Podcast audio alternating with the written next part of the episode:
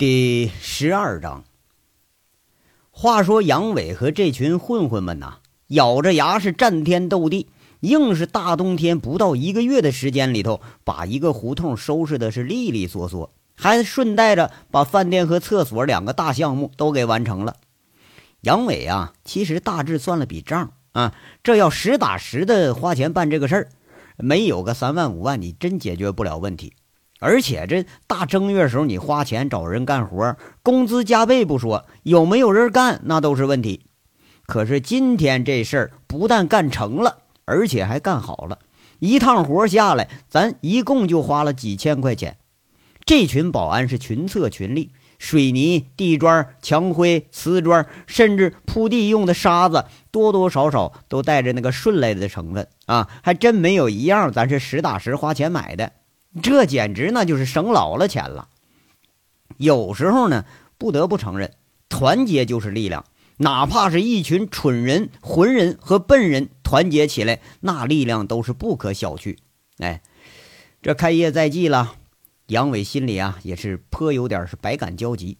一大杯下肚啊，这话就来了。就听他说呀：“兄弟们呐，今天呢，趁着大伙都在，我呀。”还真就有话要说。杨伟看着众人都是一片有些迷糊的目光，很随意的拍了拍小五的肩膀子，继续说了：“我杨伟啊，这两年可是仗着兄弟们抬举才混到今天。我刚到凤城的时候，一身衣裳连换洗的都没有，穷的是叮当乱响。当时啊，就那时候，我是在虎子兄弟家里头混吃混住。”他们一家不但不嫌弃我，而且拿我当亲人养着，我这辈子我都忘不了啊！出来混的时候，有一次是旧伤犯了，连带着又病倒了。六啊和大炮兄弟把我一路就给背回来，俩人又是送吃又是送喝的。虽然这俩货他钱的来路不是什么正道，可我杨伟也念着这份好。进了锦绣呢。又认识了咱们这帮兄弟们，大伙不嫌弃我穷，不嫌我横，拿我当朋友。喝酒的时候不忘了叫上我，吃饭时候知道我穷都不让我买单。咱弄钱的时候也不忘说分我一份。这份情我杨伟一辈子忘不了。兄弟们呐，这第二杯我敬给大伙，我杨伟谢谢大家了。杨伟抱了个拳，行了一圈的礼。这一大杯的酒一挨着嘴唇就一饮而尽，酒干下去了，这眼圈却是有点红了。一句话，一份情，一杯酒，说的人是情在其中，听的人是动在心里。一个字儿，干。一群保安们都知道队长最重兄弟情义，这话说出来都是至情至性，一个个举起大杯是一饮而尽。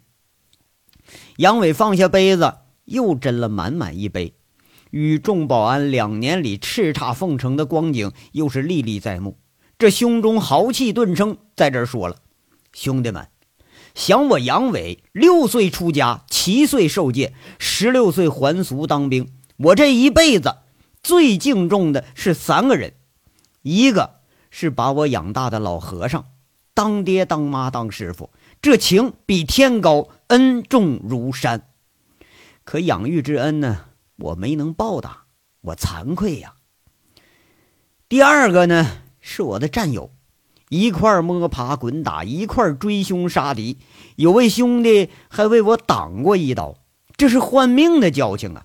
可我杨伟不争气，被遣返了，这战友也没得做了，我他妈后悔呀。第三个呀，就是在座的兄弟们，一块同甘共苦，一块打架闹事一块蹲耗子吃牢饭。兄弟们，我杨伟这辈子是尽忠无路，报国无门呐。这两年走到哪儿都被别人当做盲流子，当做流氓。真正能看得起我的人，就剩下在座的各位兄弟了。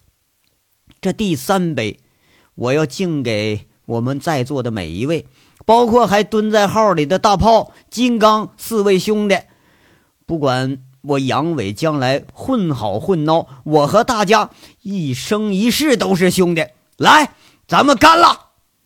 一番话说的是铿锵有力，掷地有声。当然呢，也说出了这群患难兄弟们的心声。只是听着震天的响，异口同声喊了一嗓子“干”，第三杯又下了肚。房间里啊，甚至听得清众人咕咚咕咚喝下酒的声音。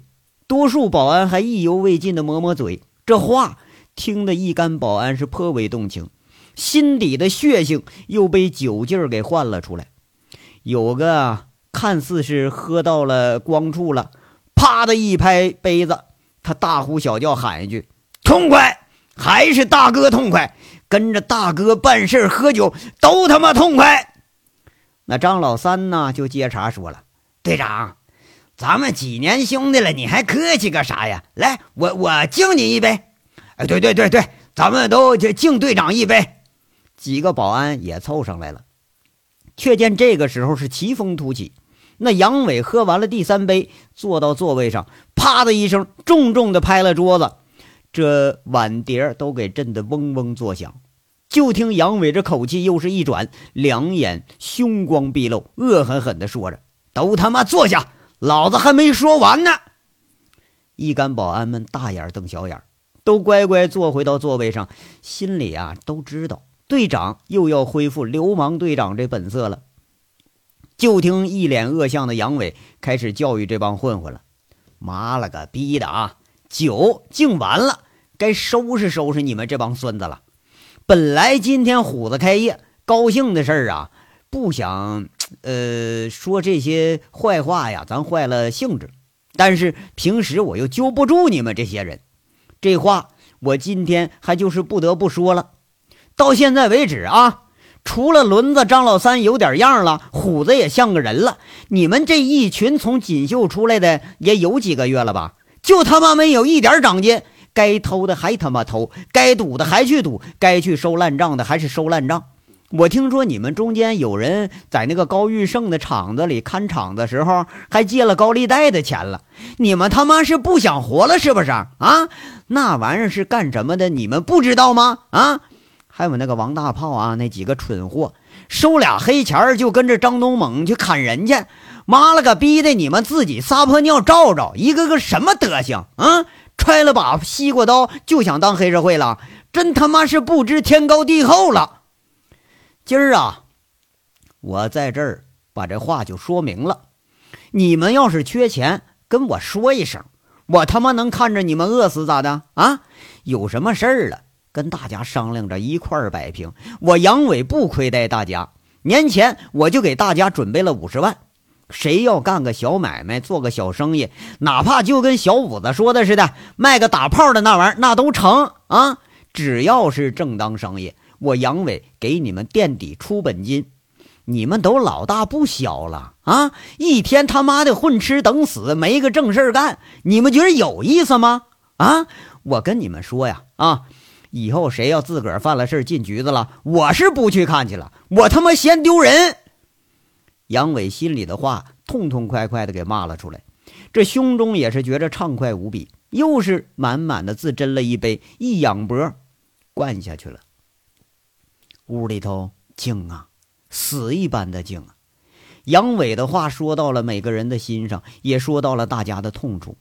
其实，真要是有一点办法，谁愿意过这混日子？那那才他妈是见鬼了呢！啊，这帮子保安啊，单亲家庭出身的有，这个一劳二劳的人员有，这身无一技之长的有，这没没文化、没受过教育的那更不用说了。大家伙是左看右看，这学历水平基本相当，搁这群人在社会上，也就是个人渣的级别。处处遭人白眼，处处受人冷落。天底下除了警察跟咱亲，剩下谁他妈也不愿意跟咱亲近。杨伟这话一点，再加上大家呀都眼摆着看着虎子也是风风光光当小老板了，轮子也牛逼哄哄当技工了，那说不眼馋那肯定是假的。不过这眼前的队长正在火头上，小保安们呢却是谁也不敢说话了。话说还是张老三跑江湖时间长，他会圆场，一见这场子有点冷了，就先开口了：“队长，你对兄弟们好那是没说的，以前呐都怪咱不争气，以后你指哪儿，兄弟们去哪儿，不给你添堵还不成吗？”末了呢，还看着四周的人在这添了一句：“兄弟们，你说是不是啊？说话啊！队长这不也不为为大伙好呢吗？不是吗？啊，对对，听听队长的。”呃，就就就是听听大哥的，这一群保安们开始附和着，七嘴八舌的呃，在这表态了。不过那个场子呀，还是他们黑社会的做派。杨伟脸色开始缓和下来了。要说这都二三十岁的大人了，这性格要真能一夜转了性子，那他还真就不相信。他又是叹了口气，说着：“哎，兄弟们呐。”我知道大家伙都难，光看着别人有钱有房有车，还他妈屁股后挎着一群骚老娘们，大家心里不平衡。其实我他妈心里也不平衡啊！谁不想快点发财？那谁他妈都是小姐养的。可是饭咱得一口一口吃啊！啊，咱们现在没那本事，不是吗？要一夜呀，靠这个烧杀抢掠，你你能暴了富啊？这事儿你迟早得把自己给搭进去。这外头的花花世界，不管有多红火，都没有自己垒个狗窝里头暖和。我杨伟不希望你们大富大贵，能有个安安稳稳的家，能有个知冷知热的婆娘，有个养家糊口的营生，我觉着这生活就不错。这年头。要说还真没人能瞧得起咱们，可咱们自己不能瞧不起咱自己，不是吗？一番说教啊，说出来之后，保安们倒是听得进去。这两年个个都没少进局子挨揍啊，给人家吃瘪的时候多，自己吃瘪时候那也不少。这好像就是一个怪圈那话怎么说来着？冤冤相报是没完没了。要说对这生活不厌倦呢？那真是假的，那小五子他有眼色呀，就接了杨伟话茬，再说队长，我我们听你的，你要在哈，我们兄弟就有主心骨，你带着大家干啊！这不虎子兄弟店都开了吗？我们都抽空啊帮忙支应着，你要有啥生意，照顾着大伙就成。兄弟们这脑袋瓜子啥水平，大哥你也知道啊，除了混吃混喝，这别的他也不会干呢。这话他倒实在。引起了保安兄弟们的共鸣，一帮人就在那附和出来：“对对对对，那五子说的有道理呀，反正我们听大哥的，大哥说干啥我们就干啥。”哎呀，哎哎哎哎，这咋咋的了？怎么都不动筷子呢？不好吃啊！那错过了杨伟讲话的王虎子又端着几碗拉面上来了，一看没人动筷子，赶忙大呼小叫：“哎，对，吃吃吃吃，咱们先吃饱了。”往后的事儿慢慢说。一会儿啊，把那鞭炮挂上，咱先震一震，咱听个响儿。杨伟一挥手，先自己端起一碗，一帮人这才想起来啊，这还有开业大典等着呢，都开始啊稀里呼噜开始往嘴里头扒拉面条。是日，武装小区是又遭灾了。大中午啊，那鞭炮声足足响了半个小时。这鞭炮过后的硝烟又是弥漫了一个多小时都没散。有几个保安呢，还闲着不过瘾，弄了几个手腕子那么粗的大地红雷炮仗，哎，就跟点地雷似的呀，在小区门口咕咚咕咚在那直放，连建行里那个报警器和外面停着的车都给震得哇哇乱叫，还以为都是招贼了呢。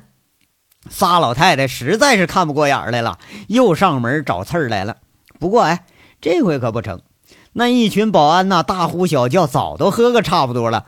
那宣大妈一进屋，得这一帮保安，什么叫大妈的，叫妈妈的，叫宣妈的，有的呀，那是上来就搂啊；有的是乱哄哄就要敬酒，把这仨老太太给弄的是转身就跑，比杨伟那天逃出武装小区还快呢。要说高兴啊，这是第一天开业，一个客人咱都没接待。先是保安们醉倒了一片。有一半人都不知道当天自己怎么回去的。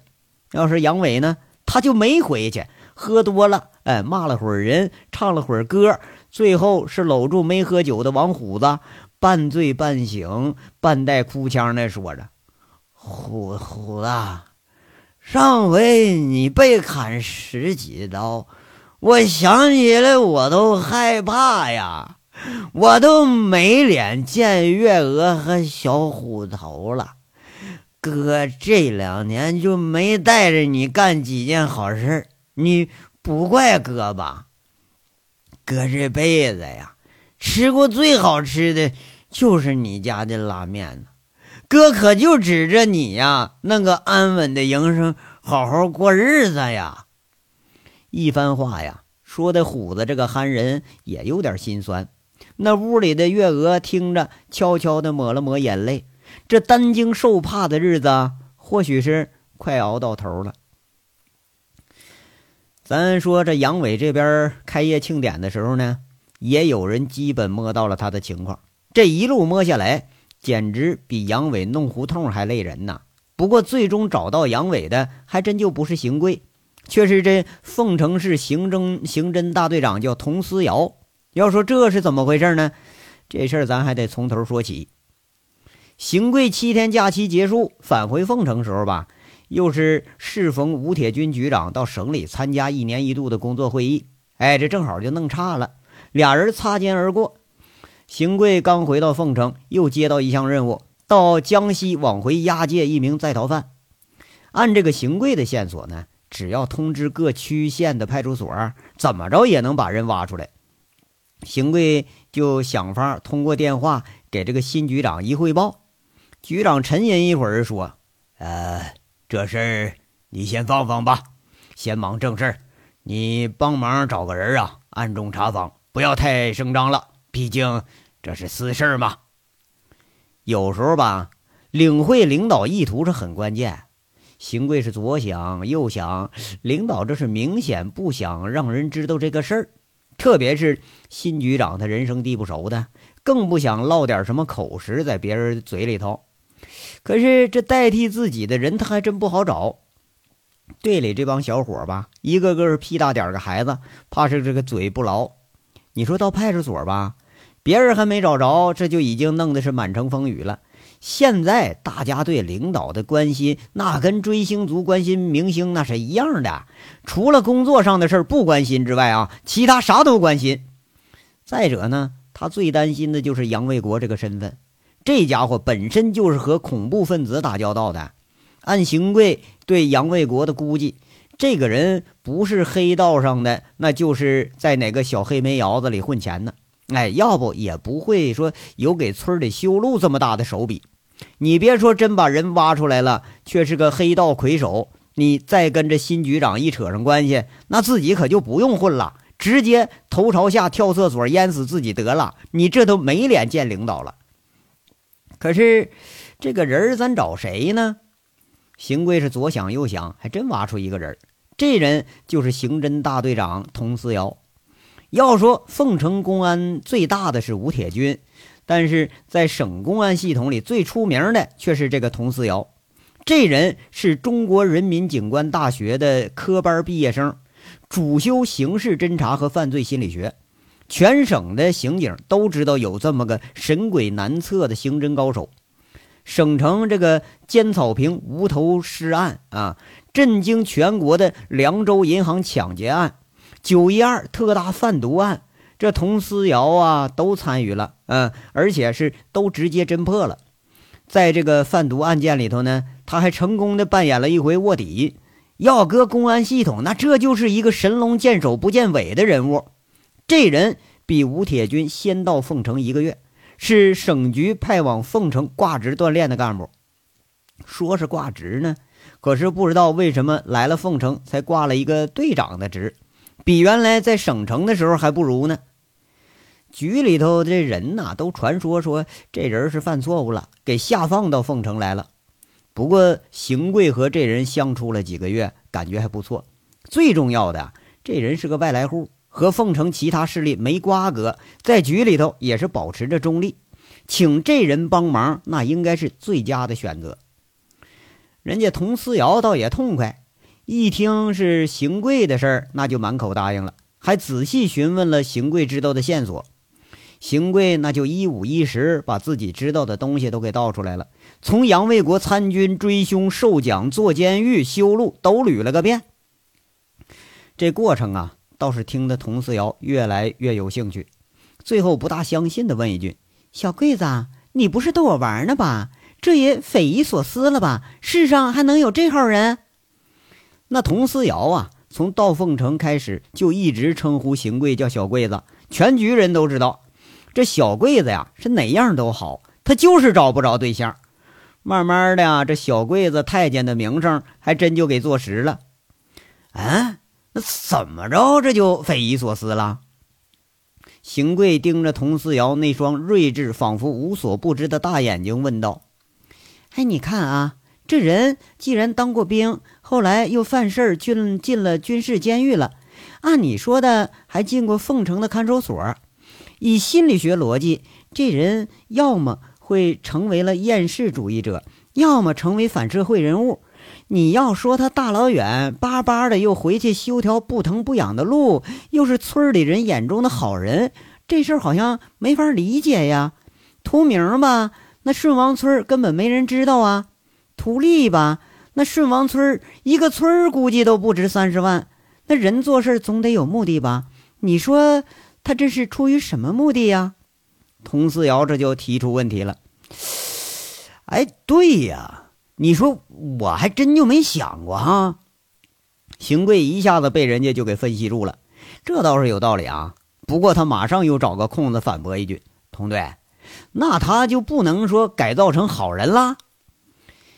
哎呀，你觉着这可能吗？第一，这人是特种部队的人物。和东突打交道的人物，说句不好听的话啊，某种程度上说，他们比恐怖分子更凶更恶。你觉着能那么好改造啊？第二啊，如果改造好了，他应该出现在老家呀，即使不回家，也不该进凤城看守所啊。第三啊，如果他现在是一个正常人，那为什么要改名呢？而且能轻轻松松捐出三十万的人物，凤城里头虽然不少吧，但也绝对不会很多呀。如果再限定个条件啊，进过看守所的这人恐怕就更少了。那你觉着呢？佟四瑶最后反问一句：“这丝丝入扣，跟案情分析一般，还真就让人反驳不了。”邢贵啊，摸着后脑勺子，挺尴尬的，在这说：“哎，你看，佟队啊。”怎么什么事儿到你嘴里就成条条框框了？我还真就没想这么细。佟思瑶跟他说了，这事儿啊，两种结果啊。第一是你弄错人了，但是五局不会弄错。如果错，应该是你口中的老村长认错人了。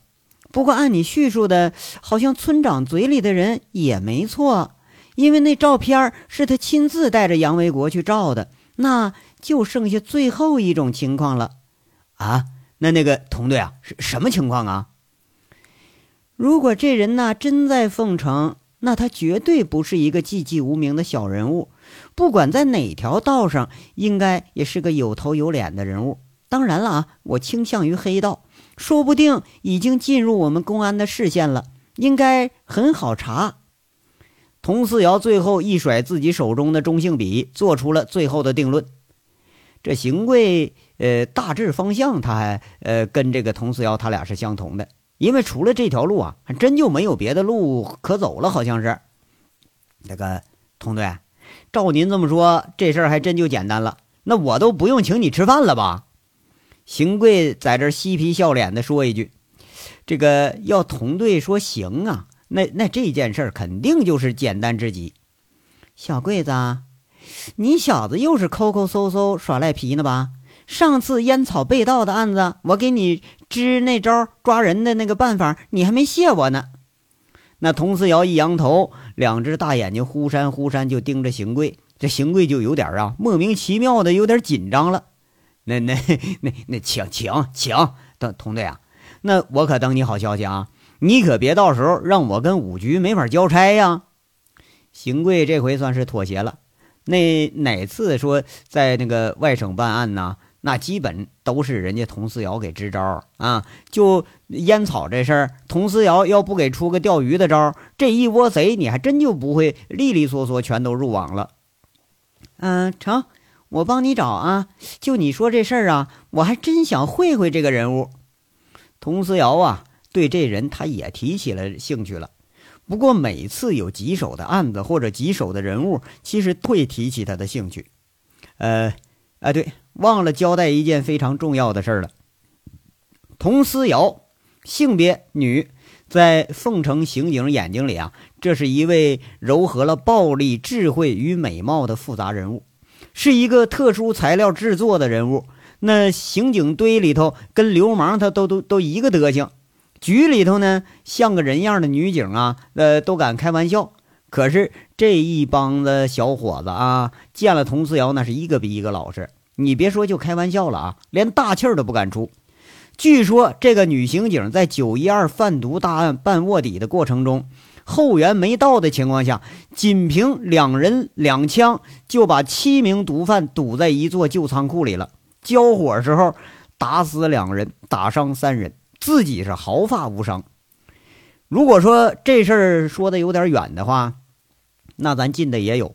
局里头健身房里每天都有人锻炼。那大案组这一帮刑警，一天跟流氓斗殴似的，天天打来打去的。这佟思瑶啊，有一次点拨点拨，那几个刑警还不服气，一交手，六个人被打趴下了三对儿。这才知道啊，盛名之下，多多少少那都是有两把刷子的。在警察这个高危职业呀，历来都是崇敬英雄的，何况这又是一位女英雄。佟思瑶连着传说，带着自己的表现，把凤城大案组震得那是服服帖帖。不过呀，这次女英雄碰上了男混混，那可算是棋逢对手了啊！从已经化名为杨伟的杨卫国进入佟思瑶视线的第一刻起。佟思瑶直觉就告诉自己，这个人绝对是个枭雄人物，或者说，最起码也是有枭雄的潜质。不过呀，这次女英雄算是走了眼了，把小混混给认定成了大流氓了。这章到这儿就说完了，下章稍后接着说。感谢大家的收听。